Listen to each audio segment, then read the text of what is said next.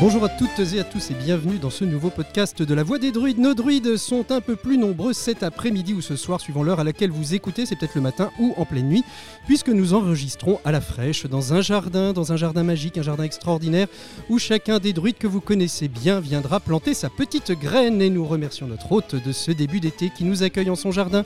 Il s'agit de notre druide, champion du monde de manipulation des cartes. Il s'agit de Nestorato. Bonjour Nestor. Salut Patrick, salut tout le monde. Ils sont de plus en plus nombreux dans cette voie druidesque et il est là depuis le début, mais sera-t-il encore là à la fin? J'ai ma petite prédiction dans la poche. Il s'agit de notre sage, de notre mentaliste quasi émérite. Il s'agit de Gilles Roligny. Bonjour Gilles. Bonjour Patrick, bonjour à tous. Et comme Nestor fait euh, jardin ouvert cet après-midi, eh bien nous aurons peut-être d'autres invités. Nous sommes quasiment en public, on peut les écouter nous applaudir. Allez, j'allais. On a du public. Ah, il y a du public. il y a du public. Ah, J'ai- oublié celui qui est notre grand druide à tous et qui a promis de ne pas rouspéter, de ne pas remettre en cause la Terre, le monde et tout ce qui la compose. J'ai bien envie de vous présenter Fred Darville. Bonjour Fred. Chers amis, bonjour. Voilà, euh, on est très heureux de vous retrouver pour ce troisième épisode de La Voix des Druides, un épisode qui prend place au début de l'été. Peut-être que nos voix s'éteindront dans le courant du mois d'août pour mieux vous retrouver en septembre au programme. Et dans le désordre, comme ça on n'a pas d'obligation de tout faire euh, et de le faire dans l'ordre. Nous aurons des coups de cœur, des coups de gueule, vous aurez des réponses à une photo mystère. Nous évoquerons un sujet de débat qui pourra en être un, mais aussi un sujet de débat qui en est un. Nous évoquerons un autre qui pourrait l'être mais qui n'en est pas un. Il y aura aussi le quiz à Gilou avec des questions bien calibrées pour essayer de nous piéger les uns et les autres et peut-être vous-même. Et quand on n'est pas là pour faire de la promo, et on va quand même faire aussi parler euh, les druides de leur actualité. Puis on terminera euh, peut-être, euh, si ça marche, avec un coup de fil à un ami. On commence aussi à avoir l'habitude de parler de ce qui nous plaît. Et bien ce sera à la fin cette petite rubrique exposition, spectacle, cinéma, livre, bref, tous les bons conseils pour vous divertir et faire de la magie. Mais on commence tout de suite par un petit tour de table. J'ai envie de dire simplement pour avoir un, un peu la météo, le moral, l'actualité des druides. Parce que, en fait, les druides, l'air de rien, les druides, ils bossent tout au long, euh, tout au long de l'année. Euh, et puis peut-être simplement aussi, vous êtes émerveillé d'une actualité magique en particulier euh, qui vous a frappé euh, dans ce mois. Fred, je commence par toi, j'ai décidé. Une actualité magique qui m'a marqué Ouais. Bah la mienne. Eh ben vas-y. Alors il gueule pas, mais il parle de lui. Bah oui, c'est ça. On- et on n'est pas payé, donc on fait un peu notre promo, hein, c'est normal aussi. hein. Non, non, bah tout ça pour dire que je continue à créer, à sortir des trucs. Il y a pas mal de choses euh, prévues. J'ai essayé de planifier un peu. Là, j'ai 10-12 trucs à, à sortir. Il y en a un qui est sorti récemment, euh, qui s'appelle À contre-temps. Mhm. Un effet sur le temps. On va, faire un- on va inviter deux euh, spectateurs à, à participer à un voyage dans le temps. On va commencer par le chaos. On créera le présent, le passé, le futur Mhm. pour euh, une rencontre euh, étonnante. Ça c'est- ton univers, Fred. hein Ouais, ouais, ouais, c'est ça. Je me suis tapé pas mal de, de physique, philosophie et autres pour euh, explorer un peu le sujet. Et c'est toujours frustrant parce qu'au au, au final, on en ressort qu'une une infime partie. Mhm. Mais euh, bon, voilà, je suis assez content. J'espère que ça plaira, puis on verra. euh. Et on a hâte de le voir nous aussi, parce que tu vas nous le faire aussi, je pense, tu l'as avec toi. Eh ben, euh, je vous le ferai. Euh, ouais, ouais, je vous le ferai, certainement. ouais. Et puis voilà, pas sera mal de c'est choses à ça sortir. C'est ça. Voilà. On, a, on a hâte de le voir. Euh, Nestor, une actualité euh, particulière? Oui, une super actualité, euh, c'est les vacances. Après une année bien chargée, plein de festivals. Ouais, et L'été, puis- en général, pour moi, c'est la partie un peu calme euh, au niveau du numéro visuel. Et puis à la rentrée, ben, je continue avec une, une tournée magique. Bah oui, c'est ça, qui, passe, qui passera à Nantes et qui passera un peu partout qui passe en à France. Nantes, hein, qui passe ça un peu partout en France, le Festival mondial de la magie. Ça, c'est super cool. Ça euh, Il y aura à Paris, d'ailleurs, à partir de la, la rentrée, enfin la, en janvier. Ouais, janvier, Ça c'est ça. ouais. Et donc, ça tourne partout. Ça Et c'est partout. cool. Et Une c'est- super. et- Et c'est une super aventure, un super plateau de visuel. euh, le public est au rendez-vous à chaque fois. Chaque fois, c'est debout. Cette année, à la fin, on a vraiment euh, quelque chose qui fonctionne. Et elles sont pas très, provoquées hein, Et elles sont pas provoquées, non, non, non. non hein, par, le, par le magicien qui dit euh, Et vous savez ce que ma petite fille m'a demandé euh, quand je suis rentré et- Est-ce que les gens se sont levés pour toi, papa? Et en fait, la salle est obligée de Non, il y a quelque chose non. qui se passe. Et même Ouais. pour nous, du coup, il y a un vrai échange avec le public parce que ce, ce, ce- ce- ce final et puis le, tout, tout ce spectacle, en fait, tous ces beaux numéros qui sont réunis euh, tous ensemble euh, sur un même plateau où, où le retour principal est qu'on voit pas les deux heures passer. Mhm. Et, euh, et du coup, ça c'est super cool. Et il y a un vrai échange, un vrai moment d'émotion où on adore aller faire ce final, terminer ce spectacle, être la même équipe ensemble, vi- vivre ce truc-là. Euh, ça a une histoire aussi, hein, le festival euh, mondial de la, La magie, magie, ouais. avec euh, voilà. Et, et donc c'est super. Donc ça, ça reprend à partir de la rentrée. Ouais, et Mais pour le moment, c'est les sur- vacances. Gilles Rollini, alors toi, si on veut te voir euh, cet été, euh, c'est sur les plages de Préfaille, c'est ça que tu interviens? Bah, Oui, ça va être un petit peu partout euh, dans la région, dans les terrains de camping, dans les clubs de vacances. Et, alors, par contre, si je voudrais parler quand même d'un spectacle qui me tient à cœur parce que c'est moi qui, qui pilote, fait la direction artistique, c'est le à Préfaille, justement, le 15 juillet. Mhm. L'entrée est gratuite, alors c'est même pas une question d'argent. L'entrée est gratuite.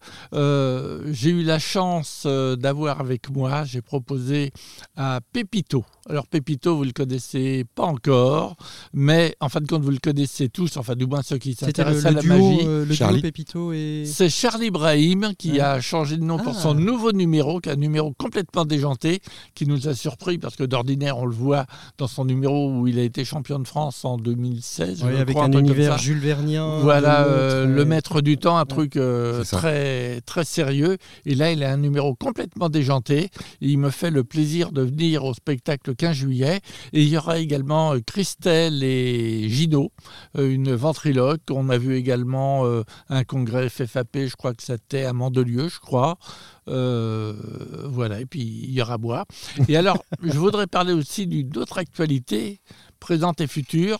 Euh, là, j'ai eu la chance la semaine dernière de faire un grand spectacle pour l'OEDM à Viroflay et ils m'ont parlé de leur prochain congrès qui est le Nostradamus euh, 2024. Alors, vous savez que l'OEDM tous les deux ans fait un championnat européen des mentalistes. Tous les mentalistes européens peuvent postuler pour y être. Euh, ça aura lieu au mois de janvier en 2024. Ça va être à Coudekerque-Branche. Euh, alors cette année, c'est très particulier parce que c'est articulé avec le Festival des maîtres de la magie et le congrès OEDM. Donc il va y avoir euh, vraiment quelque chose d'extraordinaire. L'OEDM maintenant a eu la qualification FISM. Donc en plus, les, Les champions. les euh, champions auront droit à Une sélection une sélection à. Donc c'est quand même quelque chose de bien.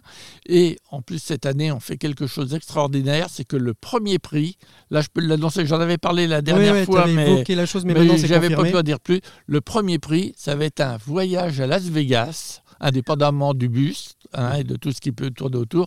Un premier prix, un voyage à Las Vegas. Et puis alors, je vais faire le teaser. Euh, je vous parlerai du deuxième et du troisième prix la prochaine fois. Mais le premier prix, c'est à Las Vegas. On compte sur vous. C'est quelque chose de bien. Alors, il faut un appel aux candidatures. Donc, si vous êtes mentaliste, euh, d'un bon niveau quand même, parce qu'il y a une sélection assez, Ah, sévère. hein. c'est sévère, ouais. Euh, je vous signale que les derniers, les avant-derniers, c'était Anka et Luca qui ont quand même été champions du monde cette année. hein. donc vous voyez quand même le, le niveau des mentalistes. Cette année, c'était Kevin Mikou.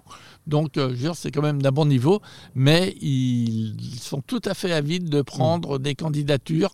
N'hésitez pas à contacter l'OEDM pour euh, faire un, proposer votre candidature pour la sélection. Mm, mm. D'ailleurs, Voilà. le débat qu'on pourrait faire euh, un jour, c'est le mentalisme doit-il forcément être ennuyeux? Euh, Peut-on faire un mentalisme nouveau? On va, on va parvenir sur Comme la magie nouvelle. C'est ça. Allez, On va reparler de mentalisme nouveau. ce sera le mentalisme nouveau, le nouveau mentalisme. Euh, D'autres actus ici autour, euh, autour de la table. Non, je crois qu'on a, on a fait le tour. Euh, regardez bien un peu partout. hein, pendant l'été, euh, autour de vous, il y a certainement de, nombreuses prestations magiques. Allez, vous voir les uns les autres, allez discuter si vous êtes des magiciens. Et puis, euh, si vous ne l'êtes pas, n'hésitez pas à nous importuner. On aime bien parler magie, nous aussi, avec ceux et celles qui viennent nous rencontrer de passionnés à passionnés. Euh, on continue, vous vous souvenez, la, la semaine dernière, ce sera l'objet d'ailleurs de notre premier débat, qui n'est pas un vrai débat, mais qui, euh, où on se pose vraiment la question, euh, faire une photo mystère en podcast, en audio, est-ce bien utile? Ceci étant, Fred, on a posé sur la page Facebook de la radio, de la radio, de la page Facebook du podcast, on a posé une photo mystère. C'est vrai. Et nous, on aimerait bien savoir ce que Morax, puisque c'est lui qui l'a choisi, nous, a, nous a dégoté. Qui était sur cette photo? On fait peut-être juste un tour de table, peut-être pour savoir si euh, Moi aussi, j'aimerais le mois. euh, Il y a des théories là, ouais, je Il y a crois. des hein. théories. Alors, Gilles, ta théorie, c'était quoi Ah, moi, j'avais pensé à un moment donné à Mireldo, Ouais. mais parce que je trouvais qu'il lui ressemblait, mais j'ai vite déchanté. Enfin, je pense pas que ce soit lui, mais au début, il m'a fait penser à Mireldo. Ok. Alors, on dit pas si on a la bonne réponse. Puis, Fred, tu, tu Mhm. nous, tu nous décriras un petit peu cette photo et, et- et pourquoi tu l'as choisie. Mais ça, tu nous l'avais déjà dit. Et surtout, euh, qui est la personne qui est dessus. Euh, Nestor, tu as vu une idée peut-être? Oui, moi j'ai eu un flash, c'est pendant l'émission de magie qui est passée il n'y a pas longtemps de, sur Gérard Majax euh, avec des très beaux documents de, de- de magiciens d'époque. Et j'ai eu un, un- un flash, il me semble qu'ils ont évoqué David Devant, ou ça m'a évoqué David Devant. Et, euh, et j'ai repensé le côté moustache, il y avait de moustache, il n'y avait pas de moustache. Et j'ai regardé de côté de profil, j'ai Mhm. regardé la photo. Je me disais, il y avait quand même quelque chose au niveau du, du profil. Et je me suis laissé à penser, et j'irai sur le terrain en me disant, en me disant que c'est David Devant. Alors David Devant, euh, Mireldo, mais non, euh, finalement, c'est pas, c'est pas ce que tu retiens, mais c'est vers, vers ça euh, que tu étais allé. Moi, j'avais pensé éventuellement euh, à Merlin, mais bon, le gabarit ne correspondait pas trop. J'avais pensé aussi à notre ami, mais il a plus, il a rasé sa moustache. Euh, J'avais pensé à Monsieur Amar aussi. Euh, voilà, Fred, est-ce que tu peux nous dévoiler qui était sur cette photo? Alors déjà, peut-être que nos auditeurs se demandent pourquoi on parle de moustache. Oui, Parce que sur la photo, Ah oui. le magicien n'a pas de moustache. c'est ça. Mais tu nous avais mis un indice. Voilà, c'est ça. J'avais donné un indice parce que ça paraissait un peu compliqué. Donc je vous avais dit, c'est un magicien connu pour avoir une belle moustache, en tout cas à une époque. C'est ça. Alors, J'ai pensé à, à- à. Michael Amar, moi. Mais euh, alors, qui est-ce sur cette photo? Alors sur cette photo, déjà je redécris euh, brièvement, Ouais. photo noir et blanc, euh, années 70, euh, un magicien élégant et sa partenaire sans doute, qui a sur la tête ce qui ressemble à un peu un cajot d'huître, donc, donc une approche très roots hein, du C'est matériel. ce que tu avais aimé dans cette photo, voilà, c'est ça c'est c'est ce que j'ai aimé. Ouais. Avec des couteaux, des poignards, mais qui, ont l'air de- de- d'être amenés de la cave, ils sont tout rouillés. Et donc on se demande, si on ne connaît pas, est-ce que ce magicien ce qu'il fait Est-ce que c'est pas un peu dangereux Et c'est ça justement qui est intéressant, parce que c'est quand même une tête au poignard. Donc moi j'aime bien cette idée, plutôt que d'un matériel qui paraît fiable avec des paillettes et tout ça, qu'on a l'impression que gars il s'est bricolé ça vite fait, et que c'est peut-être un peu dangereux quand même. Donc c'est pour ça que j'ai beaucoup aimé cette photo-là. En fait, Et ce, mec, là- ce- ce mec n'est plus magicien en fait. Il a fait un tour celui-là, sa compagne est morte. Et, Et ben c'est ça. Et, et alors, si on le connaît pas, c'est encore mieux parce qu'on se dit c'est un, un amateur, euh, c'est peut-être un peu dangereux. On sait qu'il y a des accidents quand même. hein. Ouais, c'est vrai. Tout ouais. au long de l'histoire de la magie, il y a eu beaucoup d'accidents. Ouais, oui. Houdini le premier. Exactement. Euh, et donc, qui est ce magicien? Eh Eh bien, ben, je vais qui- vous donner ses initiales. Peut-être que Ouais. vous allez trouver tout de suite. C'est H et M. Alors, très Oh, connu. oh, hein. oh. H le Pas prénom. Henri Mayol, quand même. Alors, non, ça aurait été rigolo. Il a une grosse moustache, Henri Mayol, à une époque. bon, c'est pas Henri Mayol. Non, vous séchez. Alors, attention, c'est Ah. Hans Moretti.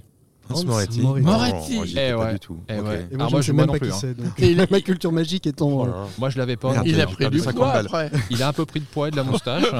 J'allais gagner un Rubik's Cube. euh, Mais eu. euh, comme ça, on a vu que Hans Moretti, à une époque, était quand même très élégant, très classe. Ouais. Et ben voilà, c'était Hans Moretti. Merci. euh, Merci à Morax. voilà, Euh, exactement, nous avoir fourni cette photo-là. Et alors, voilà, on ne sait pas si on va recommencer parce que Alors, le, c'est la question oui. de notre faux débat, enfin vrai ça. faux débat. le vrai faux débat. que et, et d'ailleurs, euh, si vous, euh, les auditeurs, vous voulez participer, euh, vous n'hésitez pas à nous mettre sur la, la page du, du Crazy Druid groupe des, des- des commentaires. Mais la vraie question, c'est en effet faire une photo mystère. Autant la FFAP le fait sur son site très régulièrement. D'ailleurs, c'est très amusant là, sur l'Agora Magique. Mais la, la question, la question, c'est est-ce que faire une photo mystère en radio, c'est quelque chose qui vaut le coup? Faites, faites-nous des retours, s'il vous plaît. Faites-nous des retours. Mais vous, qu'est-ce que vous en pensez? Eh ben, pourquoi, tu l'as fait? Pourquoi, pourquoi tu as eu envie, euh, Fred, de, de, de dégoter une photo et de la faire en euh, podcast? Parce que personne ne s'attend à ce qu'on fasse ça. Et c'est ça qui est intéressant, c'est un peu notre identité, ça, faire des trucs auxquels les gens ne s'attendent pas. C'est vrai, un objet mystère, une photo euh, à la radio, c'est c'est inattendu. Mais moi, je repensais, je vous l'avais dit l'autre fois, je repensais à Léon Zitrone qui, euh, qui décrivait à une époque la relève de la garde euh, au château Windsor. Et les gens étaient scotchés comme ça à la radio. Et même les gens qui écoutent des, des événements sportifs à la radio, ça n'a aucun sens. On voit pas, alors que c'est visuel quand même. Bon, le on football, va essayer des visuel. trucs. Tu vois Donc On on, va s'est essayer dit, des trucs. je vais dire, voilà, on va essayer Moi, je euh, dis- une dis- photo mystère Ouais. et puis on va voir ce que ça donne. Bon, bah voilà, on Je dis, toujours pas si on le que refera. je dis toujours que le métier Moi, de la sûr, radio je et sûr. journaliste, journaliste Mais je radio suis curieux d'avoir les retours. et de commentateur sportif, c'est de donner, euh, des, de, de donner des yeux aux oreilles en fait. Exactement, et j'avais confiance en DJ Patrick pour faire vivre, faire exister cette photo dans Voilà, elle était l'imaginaire compliquée parce que des auditeurs. dans l'imaginaire, en tout cas, c'était, euh, c'était. Ah, euh, tu fais un signe. euh, Non, tu fais un signe aux gens euh, qui te dispersent, Gilles Rollini. Je pensais que tu me faisais un signe en me disant euh, j'ai envie, euh, j'ai envie de parler. Qu'est-ce que t'en penses Toi, faire une photo mystère à la radio euh, Oh, ça- bah, écoute, moi, au départ, j'étais quand même très étonné qu'on décide de le faire. Et puis, en fin de compte, c'est marrant, pourquoi pas? Ah, c'est ça. Alors on fera peut-être ouais. jamais plus, mais on Ouais. l'aura fait. Heureusement, il y, a les, il y a Voilà. les réseaux sociaux. Non, mais on- pourquoi pas? Finalement, les réseaux sociaux aussi sur lesquels on les a posés nous ont permis euh, de pouvoir euh, aussi alimenter euh, le. Moi, j'ai la- une photo de Jean Merlin à 8 mois, Ah ouais. sur un lit, euh, nu. euh, je peux vous l'amener. Avec la moustache Oui. déjà. À la radio, ça va être terrible. Il faisait, euh, il faisait déjà un, un tour, un tour de carte sur son, euh, sur son lit. Euh, donc du non visuel à la, radio, c'est qu'on a essayé aussi euh, dans, la même, démarche, on a essayé, peut-être qu'on y reviendra, j'en sais rien. Ça a moyennement fonctionné, mais, pourquoi pas, un tour de magie audio, alors que la magie est plutôt quelque chose de visuel à la base. Alors ça, c'est pas très original, hein, ça se fait hein, aux États-Unis. Il y a- Bon, ça s'est fait en France aussi, hein, quelques-uns ont essayé. Euh, Non, c'est pas grave, c'est les canettes de bière qui Il tombent. y a Banachek, par exemple, qui a, qui a eu une émission, euh, enfin qui a participé à une émission radio Rubik's pendant. Cube. euh, On Ah, est Rubik's sage, on est sage. quand même. Bon, on écoute Fred, s'il vous plaît. On est un- dissipé, mais on est sage. Ah ouais, c'est ça. euh, En fait, en fait, Fred parle et les autres ne l'écoutent pas. c'est ça, mais on s'en fout parce que c'est ça, c'est la bonne ambiance. Un cookie? Pourquoi pas Un cookie fait maison Mais ça arrive de s'entendre au micro. euh, par Madame si je m'achouille un peu. Donc tout ça pour dire Banachek, redevenons un peu sérieux. Euh, Banachek a fait ça pendant euh, un certain temps à la radio, donc c'était du mentalisme. Euh, c'est pas évident à faire, mais je pense que ça peut être intéressant. Et, et d'ailleurs, ça fonctionnait plutôt bien. Bon, voilà, on a essayé une fois, mais euh, Sébastien n'était pas préparé. Il a été pris un peu à l'improviste. c'est ça. On l'a un peu pris à l'improviste. Voilà. On, on réessayera et on, en- On en- en réessayera. se préparant. Ta- un petit Tamaris a fait la même chose également à la radio. Oui, oui, puis il en a sorti un ouvrage a qui est pas. sorti un euh, ouvrage, oui. ouais, ouais, qui, qui reste pour moi pas euh, assez bien exploité. Je pense qu'on pourrait, on aurait pu mieux l'exploiter, mieux le traduire euh, pour pouvoir mieux. Ah bah, je dirais ça à Laurent. Vadel qui est le traducteur. Non mais c'était non mais c'était un, travail très compliqué parce qu'il devait traduire des comptages de mots et traduire euh, de l'espagnol en français où il n'y a pas forcément Mm. dans le même mot le même nombre de lettres Ah ouais, non, mais ou de clair. syllabes. Donc euh, de fait, c'est un, un- Ouais. un très beau travail. Mais voilà, moi je l'ai, je l'ai eu et j'aurais, j'aurais aimé en avoir euh, un, petit peu plus. Euh, par contre, on a un, vrai débat aujourd'hui sur lequel on, on aimerait un petit peu échanger les uns avec les autres. Alors, on a quelques spectateurs autour. Si vous voulez prendre la parole, vous levez la main, on vous tendra le micro, euh, on vous tendra le micro euh, tranquillement. Euh, c'est une question. c'est, Fred hein, qui est notre maître, maître débatteur. C'est lui.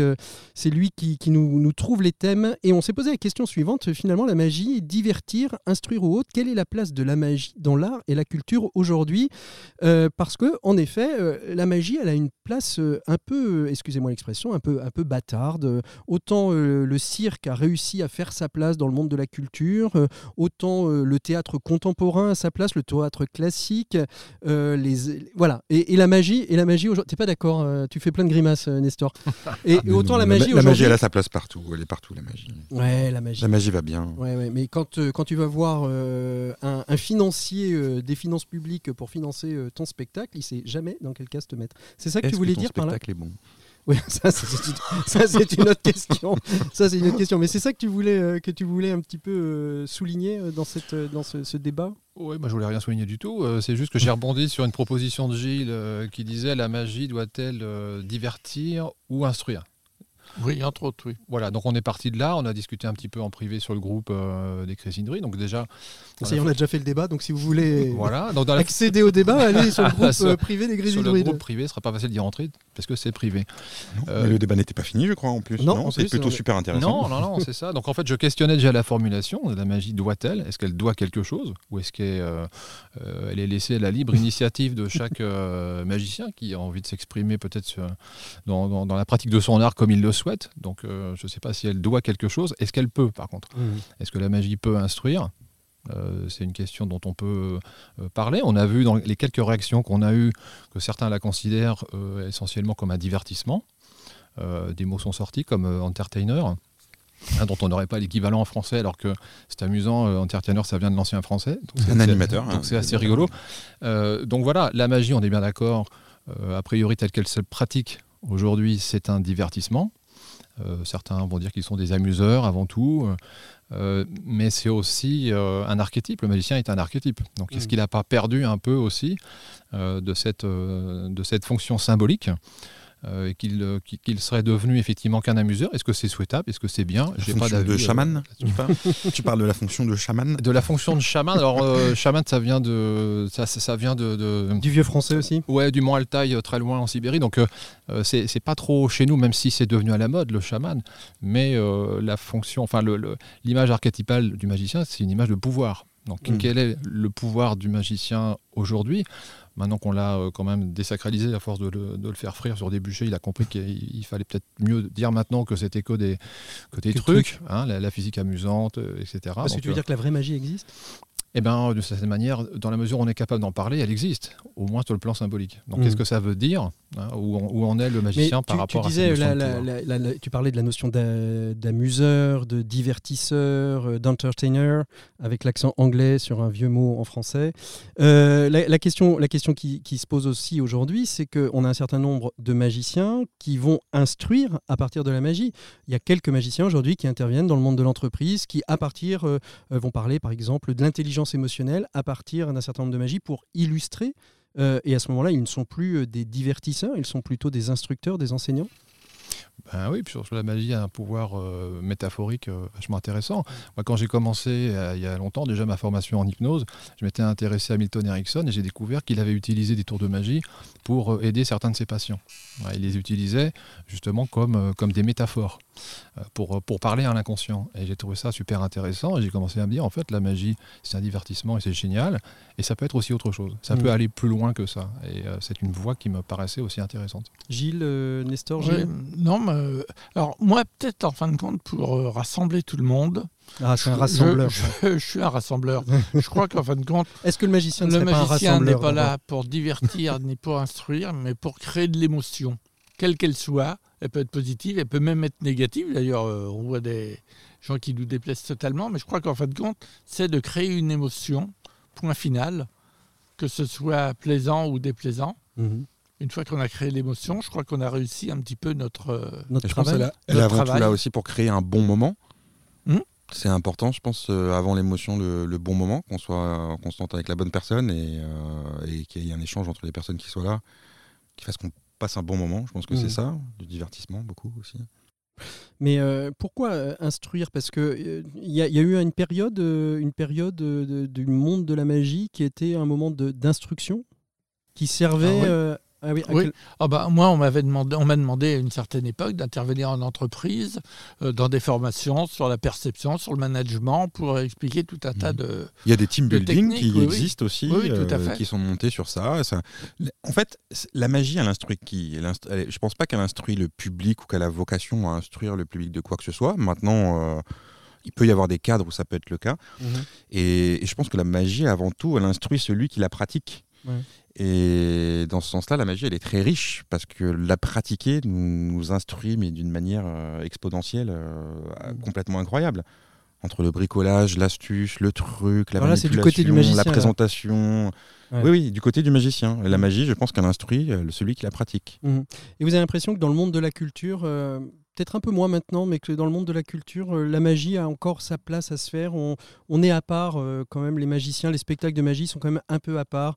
Des spectacles de théâtre, des spectacles de cirque, euh, je le disais au, début de cet échange.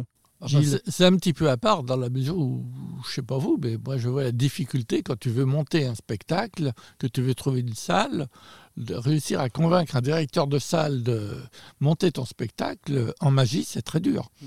Généralement, ils te disent que tu fais pas partie de leur ligne éditoriale. Mhm, mhm.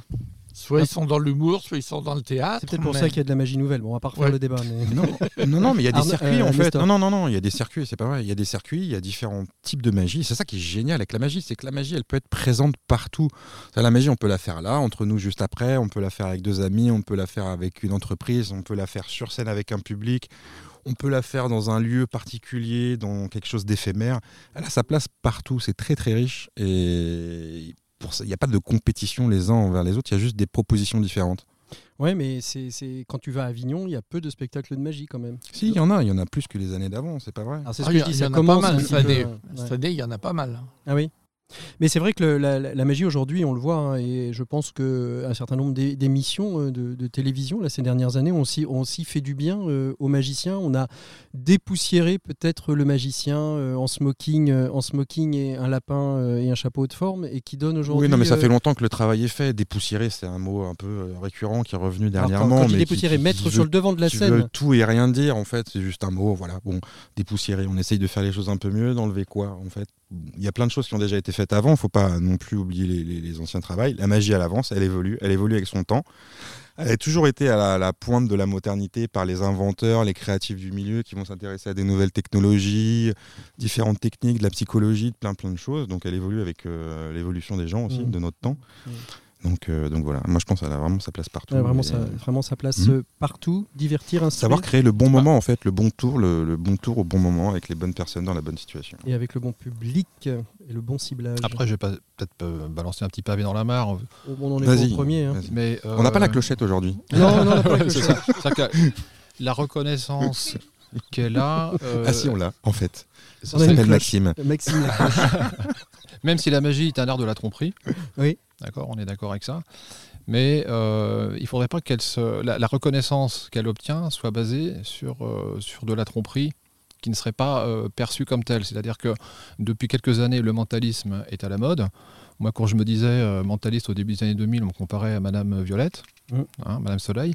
Après, Il y a eu- comparé une série. Bah, il y a eu la série télé, voilà, et du coup les gens commencent à percevoir différemment. Et aujourd'hui, on a des mentalistes qui surfent sur la vague euh, des- de, euh, de la PNL, de l'hypnose, etc., pour donner un discours pseudo-scientifique à ce qu'ils à ce qu'ils font. Et donc, la magie obtient, je le vois bien dans les médias parfois, euh, une certaine reconnaissance de ce point de vue-là. Mais dès qu'on va avoir compris que tout ça c'est une imposture, je pense que la suite va être rude. Parce que comme on dit, oui, vas-y. Oui, c'est ça. C'est-à-dire que dès que les gens vont comprendre qu'effectivement, c'est pas euh, grâce euh, aux accès oculaires qu'on va savoir à quoi la personne pense, et dès que ça va avoir été compris par le grand public et les journalistes qui, invitent certains mentalistes, il va peut-être y avoir euh, un désintérêt pour le mentalisme. Et je trouve ça dommage. Donc il ne faudrait pas que la place qu'obtient la, magie, et là en particulier le mentalisme, la reconnaissance qu'elle obtient soit basée euh, sur quelque chose d'un peu trompeur. Donc je pense qu'elle a autre chose à dire, que ce soit la magie ou le mentalisme, plus de l'ordre de l'expression artistique. Et c'est peut-être pas tout à fait reconnu. gens-. Je pense que la plupart des gens, ils ont compris ce jeu-là aussi avec euh, la personne qui est mentaliste euh, Pas sur scène. hein. Oui, pas tous, bien sûr, mais la plupart des gens, ils ont compris le jeu et, et on rentre dans- aussi dans le plus. Mais comment c'est possible qu'il arrive à deviner ou savoir tout ça? On sait bien quelque part, il a pas. Il y a peut-être un truc, un euh, machin, il- etc. Mais euh, ça, ça laisse dubitatif parfois. Voilà, ça laisse très dubitatif, c'est très perturbant, c'est très bluffant. Et on, on dit, mais après, on rentre dans le scénario, bien sûr, où il essaye de Voilà. deviner ou par des biais psychologiques, etc. Donc là, on vient de déborder sur la question du mentalisme. Et qu'est-ce qu'en pense notre mentaliste attitré, puisque tu es quand même membre de l'ordre de l'ODM, euh, Gilles, toi? Bah écoute, euh, je crois qu'ils ont, ils ont bien résumé la situation. Quand tu vois apparaître, quand un magicien fait apparaître une colombe, eh ben, on sait pertinemment qu'il l'a fait apparaître, enfin qu'il ne l'a pas matérialisé euh, de l'espace. C'est obligatoirement. Alors que Ah bon? quand, alors que quand Ah- ah un bon mentaliste devine un un mot, devine un prénom, il y en a qui se posent la question est-ce que Ouais. c'est vrai, est-ce que c'est pas vrai, comment il l'a fait? Ouais. C'est un petit peu le- la barrière qu'il y a entre les deux, entre les deux systèmes. entre les, deux, entre, les, entre les deux systèmes. Euh, Gilles, euh, on va clore ce débat, Bah à oui. moins que vous ayez d'autres choses non. à ajouter. Y Peut-être que nos auditeurs en ont. Ils peuvent toujours aller sur notre, sur notre page euh, des crises hydroïdes et euh, continuer à débattre autour de cette question. Et nous, on sera heureux de leur répondre. Euh, Gilles, tu as décidé de nous piéger encore cette semaine avec un petit quiz. C'est le quiz à Gilou. Alors, bah, je vais vous poser une question et je vais vous demander d'essayer de trouver le nom de ce magicien très connu. Hein. Alors, son vrai nom, c'est Abraham Peter Adrianus Bangers. Il est né en 1936 à Rotterdam. Ouais. Il est mort en 1980 à Utrecht. Alors, il a eu plusieurs noms avant d'être très connu. Et il- enfin, même avec ces noms-là, il était connu d'ailleurs. Il s'appelait Valdini. C'était son premier nom de scène. Après, il s'est appelé Mystica. Il a fréquenté à un moment donné euh, Kalanag. Ça, il aurait peut-être pu s'en dispenser, mais je crois qu'il est resté que Mystica, c'est Fred Caps. un mois avec lui. Euh, Non bah, euh, selon- Il m'a grillé, ça y est, il m'a grillé. voilà, non, l'ami. mais c'est, c'est Alors, un je vais, point- je vais un quand- point je pour vais quand même, je vais quand continuer.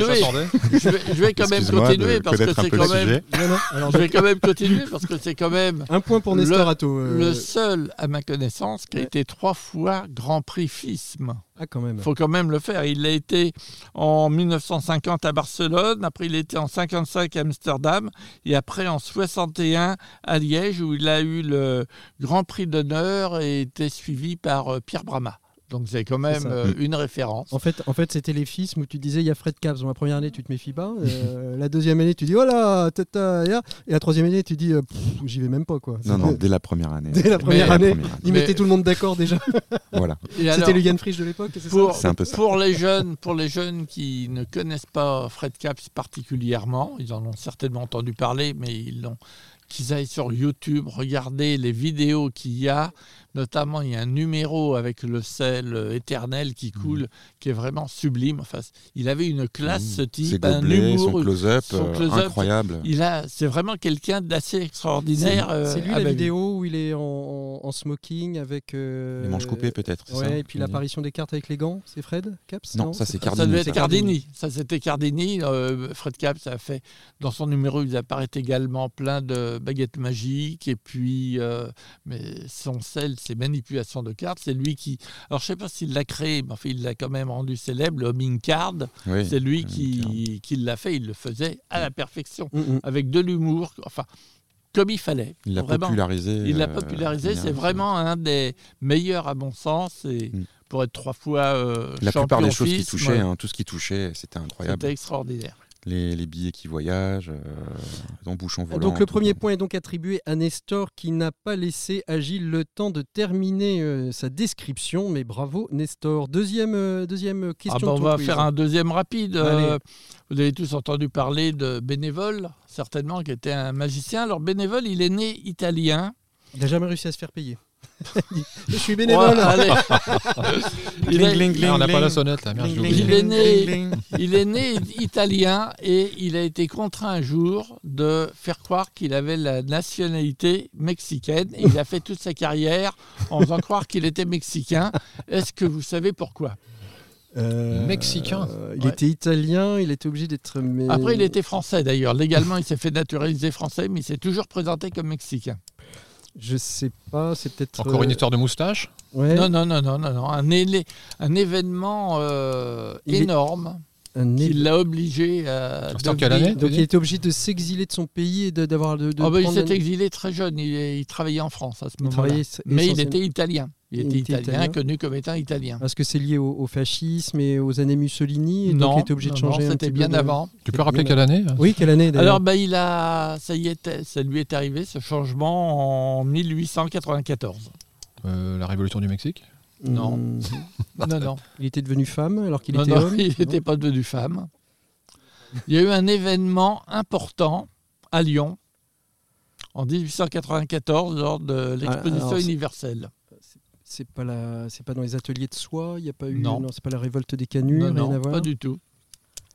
Alors qu'est-ce Ah, qui s'est passé je vous, voulez que je vous le dise On va pas passer deux heures comme ça. Oui. Non, mais vas-y, vas-y, Nestor, vas-y. Non, non, je, je Non, donne mon le chat je- Bon, alors, Ah, ça va être un point oui. pour Gilou. hein. Eh ben, Tout il oui. était à Lyon, il faisait son spectacle avec sa famille, puisqu'il Ouais. travaillait avec son père à l'époque.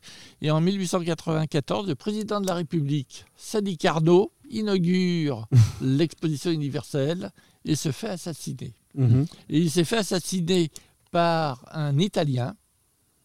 Et dès l'instant, il, il s'est caché pendant 40 jours parce que tout le monde a fait la chasse aux Italiens pour les trucider. Mhm. Et comme il était italien, il a voulu se franciser, mais il avait un accent terrible en italien. Et il était au mexicain. Donc, du coup, il pouvait quand même pas dire qu'il était français, donc il a dit qu'il était mexicain. Il s'est habillé à mexicain et à partir de ce jour-là, il a toujours dit à tout le monde qu'il était mexicain alors qu'il était italien. Comme- comme quoi, l'assassinat d'un président de la République.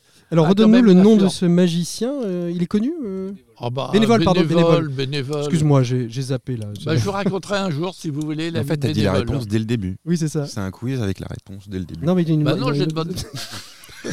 Plus personne ne suit dans ce podcast. Je vous rassure, nous n'avons fait que boire. Euh, alors, euh, si C'est la Macron, fin, C'est bientôt les vacances. c'est Si bien- Macron est assassiné par un breton, on devient tous mexicains, alors c'est ça? C'est ça, c'est ça, c'est ça. Sinon, on fera la chasse aux druides. Non, Bon, c'est si, si un druide assassiné Macron, on est obligé. de Oui, bah oui, c'est ça. Euh, non, puisque la question c'était pourquoi et non pas, euh, et non pas qui était-ce. On était sur- resté sur Fred Caps. Allez, une troisième question et puis on s'arrêtera Oh, une peut-être là. troisième, alors Allez, allez, vas-y. Parce Alors, que pour l'instant, il a- n'y a qu'un point attribué. Bon, donc, bah alors, vraiment la troisième et la dernière, parce que j'avais pas d'autres d'ailleurs. euh, ouais, ce sera là donc la dernière. Alors. La dernière, euh, Georges Méliès, que vous avez tous connu, qui était prestidigitateur, mais surtout cinéaste. C'est un ami de bénévole ou pas? Euh, non, je pense pas, pas particulièrement. Euh, Georges Méliès euh, a fait des films. C'était à l'époque où il y avait quand même, on ne savait pas reproduire les films. hein. Mhm. Et on a eu la surprise, la famille de Méliès a recherché tout un tas de films et a eu la surprise de retrouver Des copies? dans tout un tas de copies En bon état, parce que le- parce en que- bon état qui ont été restaurés. Maintenant, Ouais. ils en ont restauré plusieurs centaines. Enfin, il y a, Parce que la pellicule de l'époque, elle, elle avait une ouais, tendance à se. ils ont retrouvé euh, beaucoup de films en double. Mhm. Donc Et on va, on, on- les voit ou pas Oui, Alors, on déjà, on peut les voir, et oui, deuxièmement- on peut les voir. pour- Et alors pourquoi Et- ces copies Et pourquoi il y a eu des copies alors que les copies n'existaient pas? Ils tournaient avec deux caméras? Exactement. Il tournait avec deux caméras, on s'est rendu compte. On a découvert des films, on s'est dit, tiens, c'est les mêmes. Et il y a un léger décalage d'angle. Mhm. Et il avait deux caméras, l'une à côté de l'autre. Mhm. Et il filmait le même. euh, Et on a retrouvé aux États-Unis la deuxième copie généralement. Mhm. Voulaient que faire du il disait- cinéma en relief peut-être avec les petites lunettes. euh. Ouais, puis peut-être Non, non, je qu'il- crois Les que anaglyphes. euh, on- comme il était dans le cinéma un peu expérimental, parce qu'il a inventé les- en effets spéciaux. Oui, c'est ça. Ah pas. oui, il a Mais c'est- inventé- c'est lui qui a inventé. C'est peut-être pour ça d'ailleurs qu'il avait deux caméras, parce que si euh, ça marchait pas sur une, euh, une bobine, de pouvoir avoir au moins une bobine Je sais de pas, secours je sais pour pas pourquoi il l'a fait, mais en tout cas, euh, les gens, la famille s'est posé la question longtemps et puis ils ont eu, avec le décalage, ils ont eu la preuve qu'il y avait deux caméras. Mhm. Une bonne, euh, une bonne. Eh ben, écoute, euh, un point pour moi, un point pour Nestor et un point pour Gilou. Euh, merci euh, Bravo. Gilles pour ce quiz euh, De fort rien. instructif. J'en préparerai pour la prochaine fois. Bah écoute, avec grand plaisir, tu reviens euh, quand tu veux, c'est-à-dire la prochaine fois. Euh, on, va, on va continuer avec euh, bah, justement les, les bonnes sorties, les spectacles, euh, ce qui tourne en ce moment, ce que vous avez vu, ce que vous aimeriez voir, ce dont vous avez entendu parler mais que vous n'avez pas encore vu. À Nantes, euh, est-ce qu'il y en a qui ont vu euh, les French Twins à Nantes qui sont passés euh, Alors il y a Maxime dans le public, on va donner le micro au public. Euh, Gilles, si tu veux tourner. euh, La punition. Approche-toi. Ne jamais lever la main quand on est dans le public. C'est ça. Allez, vas-y. Et oui, j'ai levé la main. Voilà, on donne la parole à, à Maxime. Maxime qui est un de nos druides en formation euh, pour euh, prendre la parole dans le micro. Maxime, tu allé voir les French Twins, ils sont passés à Nantes. Moi, je les ai ratés. J'aime beaucoup euh, ces deux frères. Euh, Qu'as-tu pensé de ce spectacle qui fonctionne pas mal quand c'est sur les réseaux sociaux, mais quand on est dans la salle? Et bah écoute, euh, j'ai été ravi de voir ce spectacle. J'ai trouvé les French Twins euh, assez sympas en plus euh, sur, sur scène et en dehors. Mais euh, ce que je vais retenir surtout, ça va être euh, la façon dont ils ont conçu leur spectacle, la façon de d'écrire leur spectacle, avec, euh, sans trop spoiler forcément, euh, un finish qui est assez frais et alors toujours un petit peu en construction, mais euh, franchement, même en tant que magicien, euh, j'ai j'ai vraiment apprécié euh, C'est bien, c'est bien écrit. c'est- Ouais, ouais, ouais. il Y a, bah, je peux pas trop en dire parce que forcément, si vous voulez aller voir le spectacle, et bah, ça va vous gâcher la surprise. Mais euh, j'ai trouvé que euh, le bouquet final euh, était euh, cohérent. Mhm. Et euh, sinon, euh, après, ce qu'ils ont fait, forcément, c'est des French Twins, donc beaucoup d'énergie. euh, ils sont deux, participation du public, et puis bah, les effets pour lesquels on les attend, hein, à travers des effets de numérique, avec un, écran géant.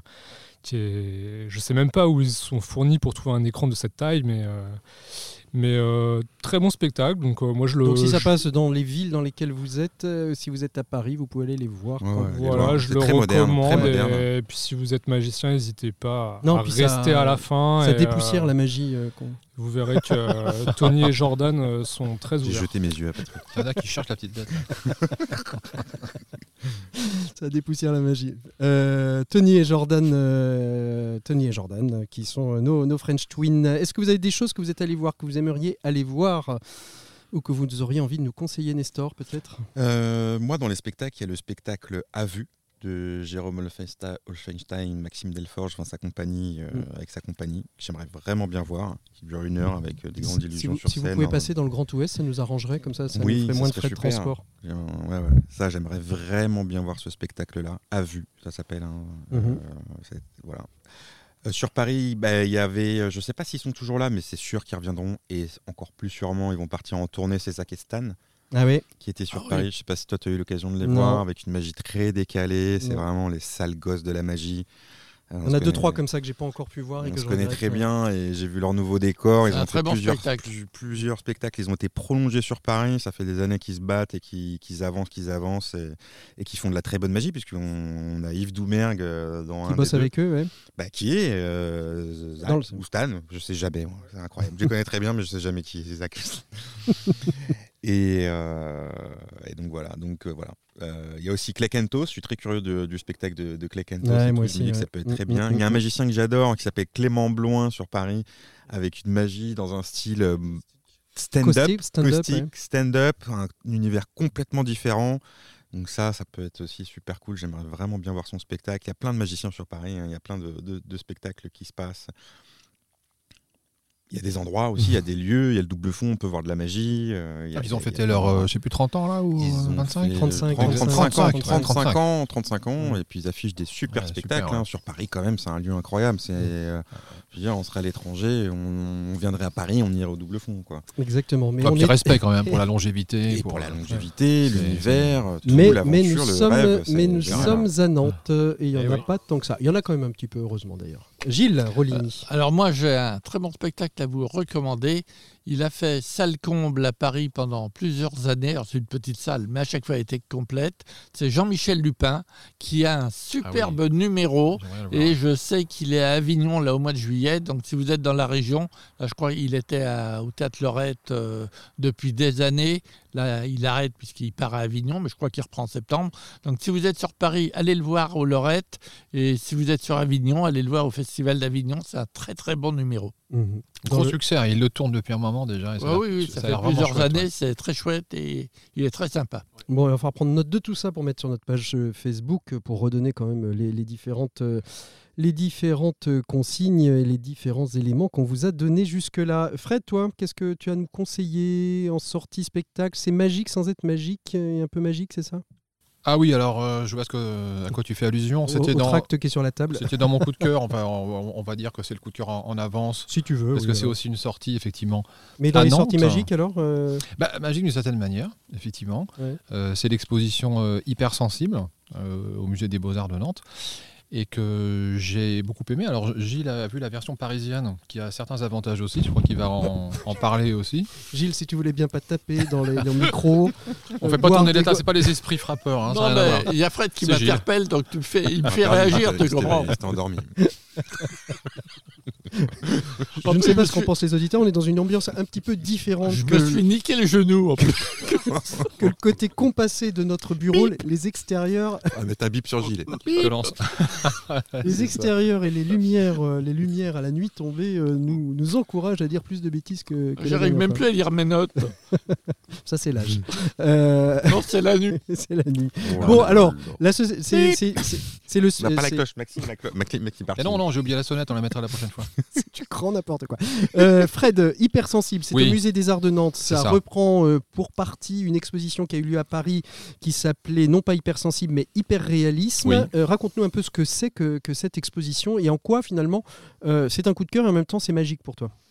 Alors c'est un mouvement qui est né aux États-Unis dans les années 60, donc ce sont des, des sculptures hyper réalistes. hein. C'est pour ça que la, la version parisienne s'appelle hyper réaliste et pour moi ils auraient peut-être dû garder le titre d'ailleurs. Euh, hyper sensible bon, à Nantes. Et donc euh, on est confronté en fait à des mises en scène de personnages, donc des sculptures euh, qui sont euh, très réalistes pour le coup, certaines plus que d'autres d'ailleurs, et ça nous interpelle sur notre rapport au réel.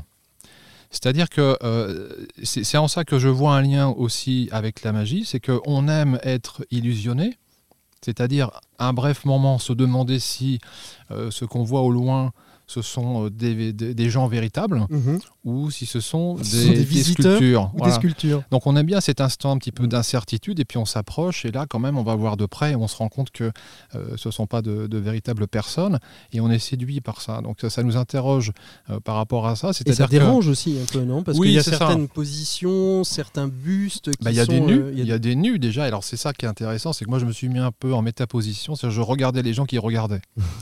et je me suis dit au fond, euh, Ce mec est barré. hein. on aimerait euh, finalement, on est, on est séduit par l'idée que ça puisse être réel parce que c'est hyper réaliste, Ouais. mais en même temps, on a besoin d'être rassuré sur le fait que ça n'est pas réel parce que ça nous donne euh, une bonne euh, légitimité à venir voir de près. Donc, euh, il y avait une, une jeune fille euh, à, la, à la limite euh, de l'adolescence qui était nue sur un socle. Tant qu'on sait qu'elle est fausse, on n'a pas de scrupule à aller y voir de près, voir de très près et à prendre des photos. Et moi, je me suis mis en retrait et j'ai regardé les gens qui regardaient. Et c'est ça qui est intéressant, il y a un côté voyeur. Ouais, c'est ce que j'allais dire. Ça, ça, Et oui, c'est ça. ça, ça- Mais personne ne se sent mal à l'aise avec ça parce que c'est hyper réaliste, mais ça n'est pas réel. Mhm. Et on a besoin euh, de faire la différence. Et c'est ça qui est intéressant en magie aussi, c'est qu'on a besoin de savoir que le temps du spectacle, on va être illusionné et on va peut-être se demander si tout est réel, mais on a besoin d'être rassuré sur le fait que ça ne l'est pas. Et donc c'est dans l'imaginaire. Voilà. Donc c'est ça qui m'a beaucoup intéressé, c'est de regarder les gens regarder. Et il y a quelque chose aussi euh, que j'ai trouvé très intéressant finalement, c'était moins les personnes, euh, les, sculptures des personnes, mais il y avait aussi des mauvaises herbes qui avaient été représentées de manière hyper réaliste et mm. qui étaient placées au sol, dans les coins, dans les angles, près des murs. Et pour le coup, là, on se demandait, même si on se dit non, c'est pas possible, il ne peut pas y avoir des mauvaises herbes ici dans un musée. Mais malgré tout, c'était tellement réaliste que ça en était troublant. Et j'ai trouvé que ces mauvaises herbes étaient tout aussi intéressantes que euh, les sujets qui étaient, euh, qui étaient exposés. Voilà, donc euh, une, vraiment une, une, expo à voir mhm. parce que ça, ça, nous interpelle sur notre rapport où au réel. Musée des Beaux-Arts de Nantes. Et puis une dernière chose, c'est que en fait, ces, ces statues, enfin ces sculptures hyper réalistes, elles annoncent aussi peut-être l'étape d'après, c'est-à-dire les, robots qui, qui seront aussi hyper réalistes, parce qu'il faut savoir qu'en Europe, en France en particulier, on s'interdit de faire des robots qui soient hyper réalistes. C'est un vieil héritage de notre culture judéo-chrétienne, alors qu'au Japon, comme la, religion shinto n'empêche pas du tout ce mm. genre de question, enfin, ce questionnement, euh, et donc ils sont très à l'aise avec ça. Eux, ils ont déjà des robots hyper réalistes. Donc là, mm. on est rassuré parce que ce sont des statues, des, sculptures, mais bientôt, on aura l'intelligence artificielle qui sera insérée dans les sculptures, et là, ce sera encore une autre interrogation, une, une autre angoisse peut-être mm. par rapport euh, à la fiction, euh, au réel et à l'hyper-réalisme.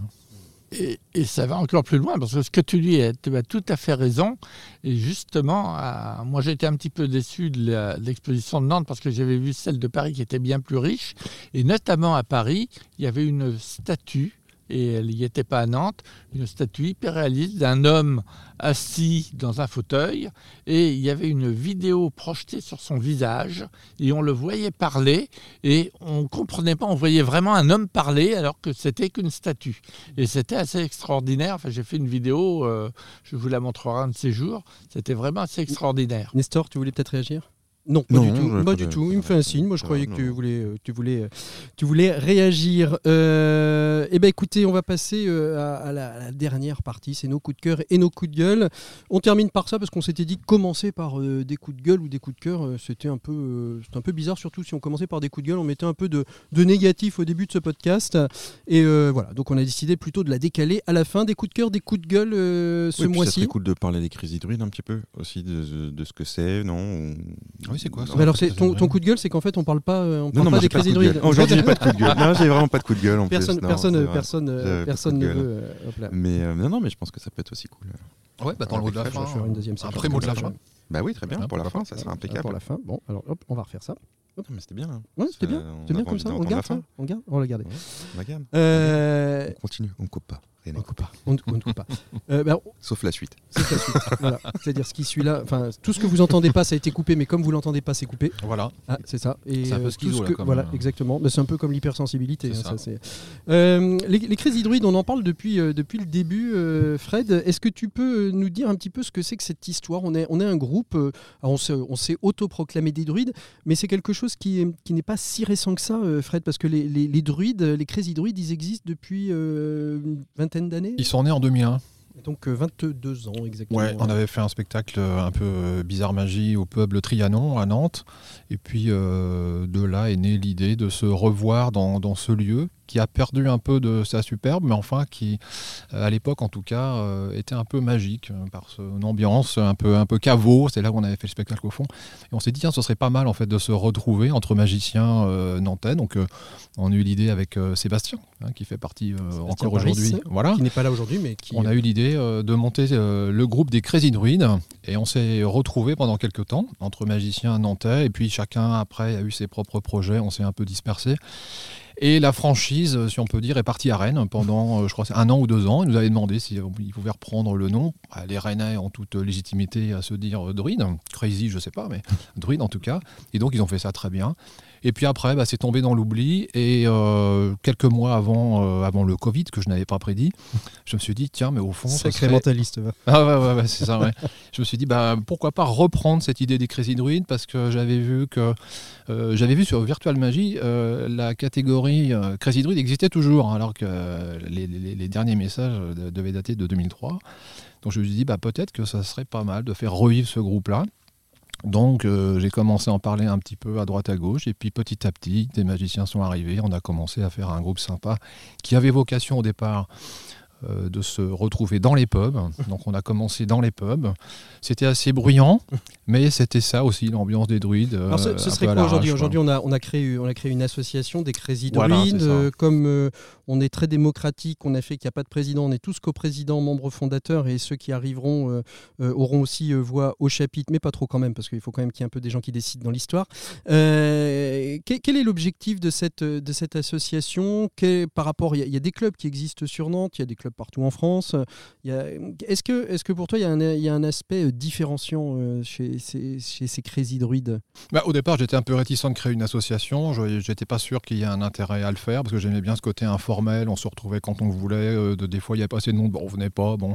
Et puis, euh, voilà, venait qui voulait, apportait euh, ce qu'il voulait, on partageait, etc. Donc, j'aimais bien cette ambiance-là. Et en même temps, elle montrait ses limites parce que je voyais bien que parfois, on avait envie d'échanger des choses et que les conditions ne le permettaient pas. Euh, parce que dans, bah, dans les pubs euh, ou les bars, c'est assez bruyant, on n'a pas toujours l'espace qu'on voudrait avoir ni la tranquillité.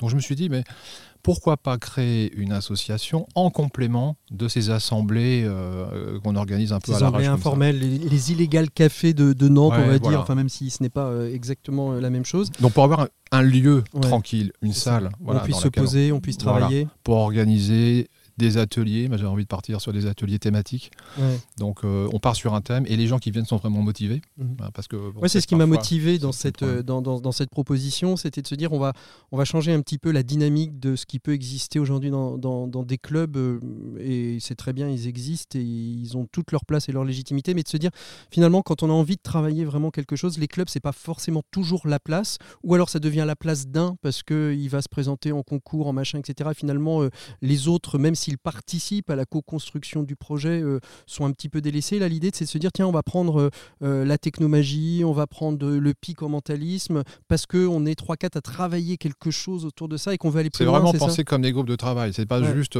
bah tiens, ce mois-ci, les gars, le thème c'est ça. Parce que ça marche pas toujours dans les clubs de magie. J'ai eu des retours par rapport à ça. C'est- Non, c'est vrai, c'est pas toujours efficace. Donc euh, l'idée là, c'est de dire si vous venez, vous avez, vous avez bossé un truc parce que le thème vous intéresse. C'est un groupe de travail. Il vaut mieux être moins nombreux mais motivés que plus nombreux et que Et- il et se passe pas grand et chose. je trouve que c'est très intéressant euh, ce que tu dis là parce que ça, euh, ça ouvre à la liberté quoi. C'est-à-dire euh, Ah bah non ça m'intéresse pas, je viens pas quoi. Alors que souvent dans les clubs ah t'es pas venu trois fois machin etc. Bah oui parce que votre sujet m'intéressait pas parce que c'est et là finalement ça, ça ouvre une grande liberté, ça permet peut-être d'aller chercher d'autres personnes qui ne sont pas des druides et on est très ouvert Bah euh, oui. sur la question. Non, mais je pense qu'il faut pas chercher non plus à comparer, toujours à comparer les choses en- envers les autres. Ça, c'est un, Ouais, mais c'est ça, pour un peu grand dé- truc. ouais, mais- Moi je voudrais un peu dépoussiérer le club de magie. Eh, Maxime Clochette. Ça va être le, le- ça va être le point Goldwyn. euh, Maxime, le- s'il te plaît. dépoussiéré.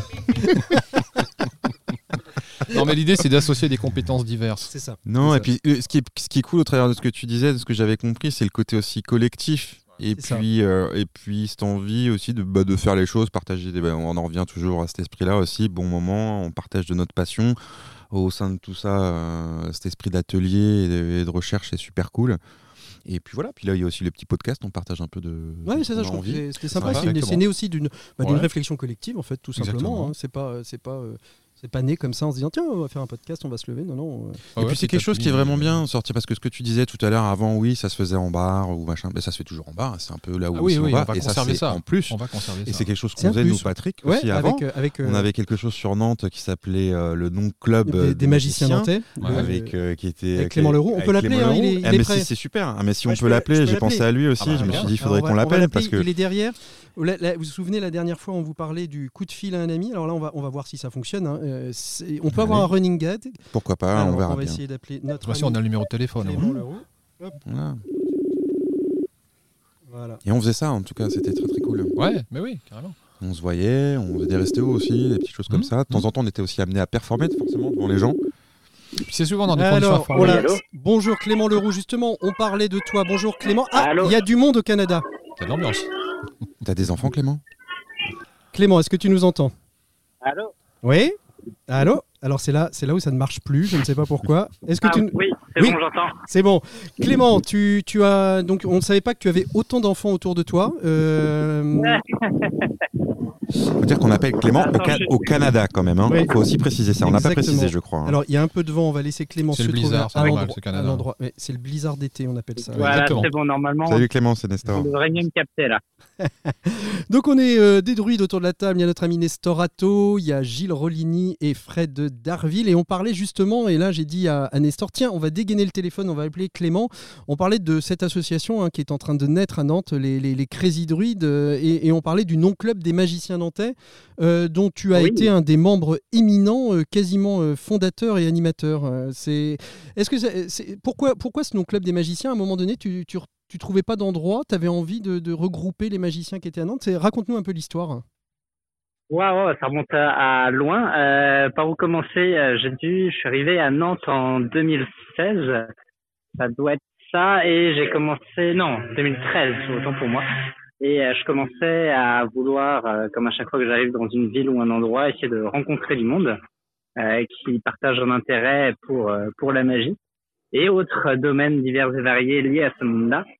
Et, euh, et à force de chercher ou croiser du monde, on a commencé par aller boire un verre une fois tous les jeudis ou une fois par mois, je ne sais plus. Puis c'est devenu une fois toutes les deux semaines, une fois toutes les semaines, avec des thématiques, des jams, des discussions. Et En fait, un peu ce qu'on est en train de faire là, mais il n'y avait pas de micro, quoi.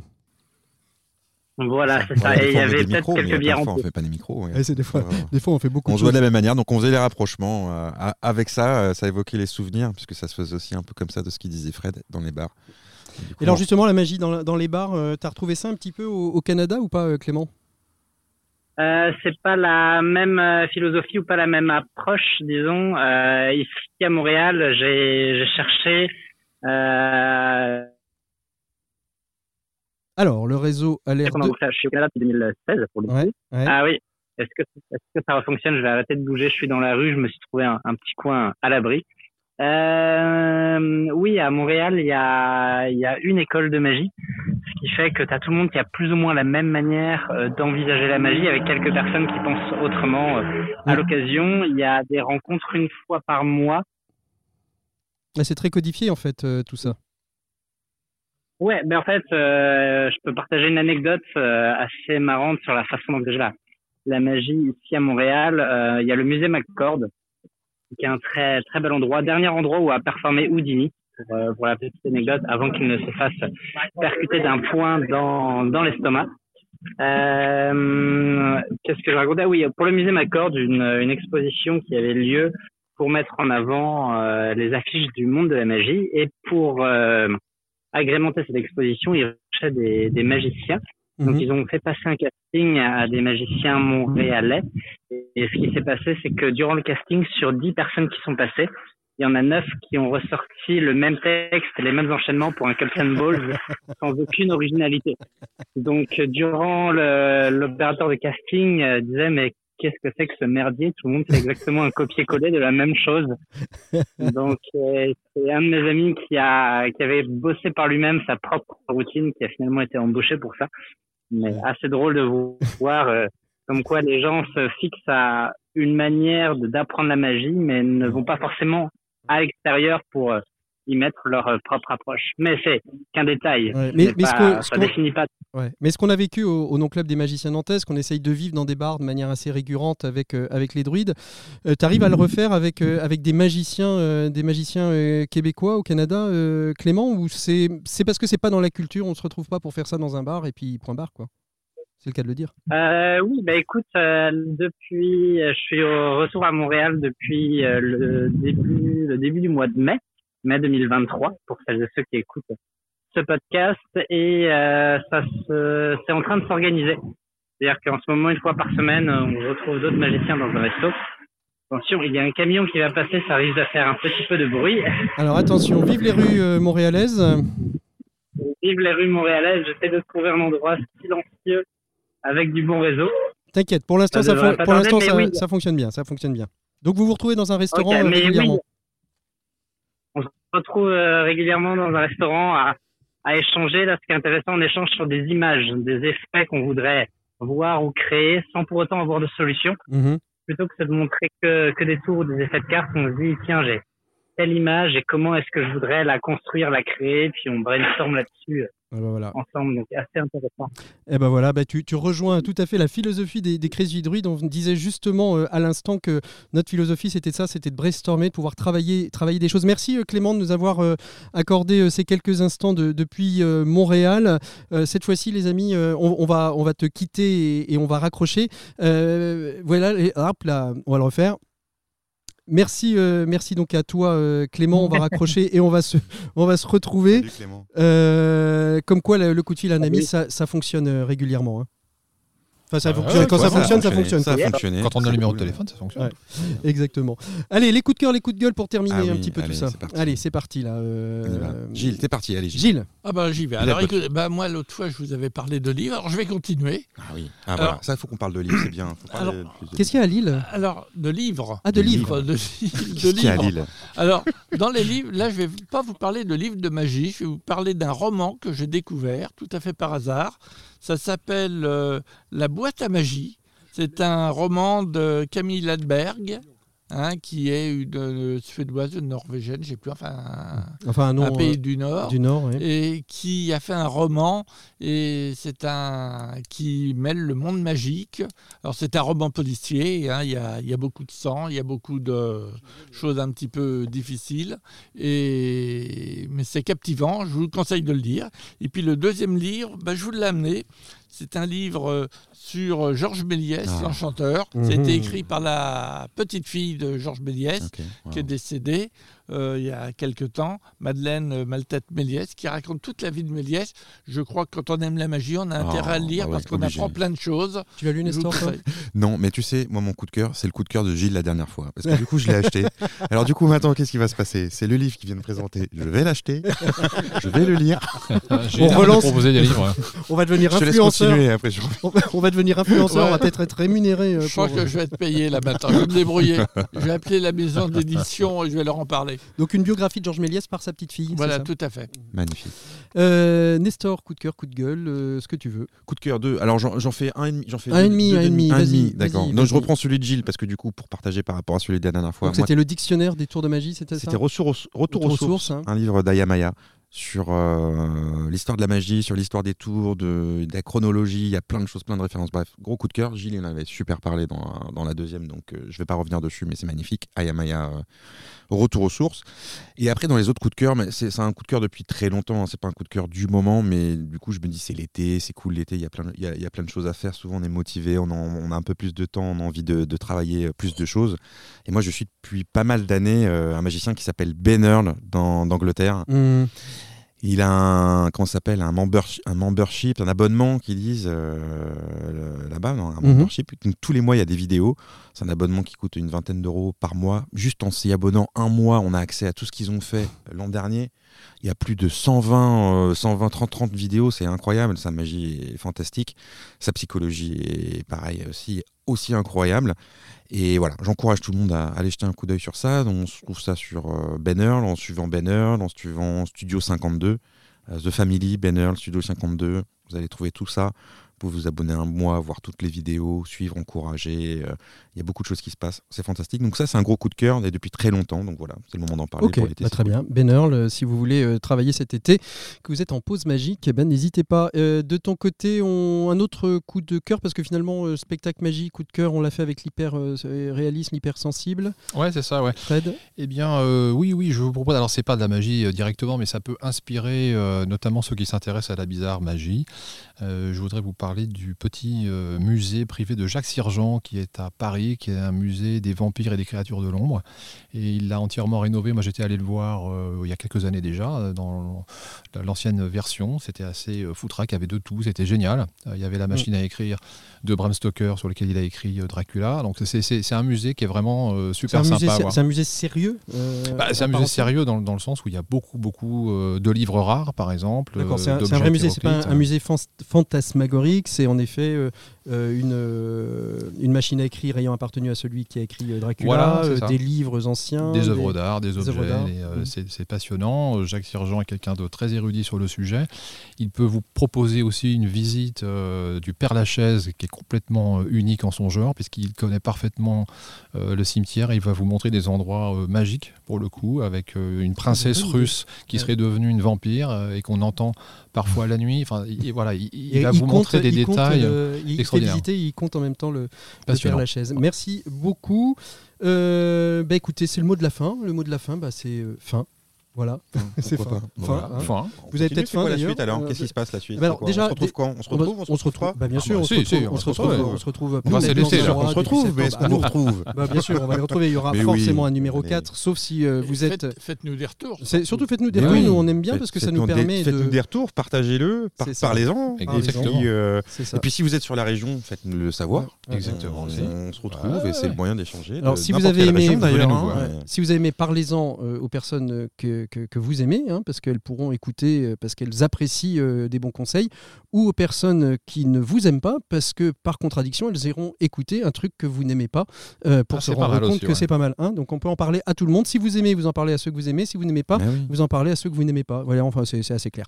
Bref, merci à, à tous les quatre d'avoir été euh, autour de ce micro pour ce troisième épisode de La Voix des Druides de l'été. Merci à Nestor de nous avoir accueillis dans son jardin. Oui, la nuit Ouais, est tombée, les moustiques nous piquent de partout. Il est temps pour nous de se quitter. Je vous souhaite un très très bon moment à l'écoute euh, de nos autres podcasts parce que vous pouvez les retrouver euh, sur les différentes plateformes. Euh, et puis on vous dit au revoir et à la prochaine fois. Au revoir. Salut à Au revoir, tous. salut. Et bonnes vacances. Le public a été très très sage. Tu laisses Ah. le pouf Tu laisses le pouf Bah oui.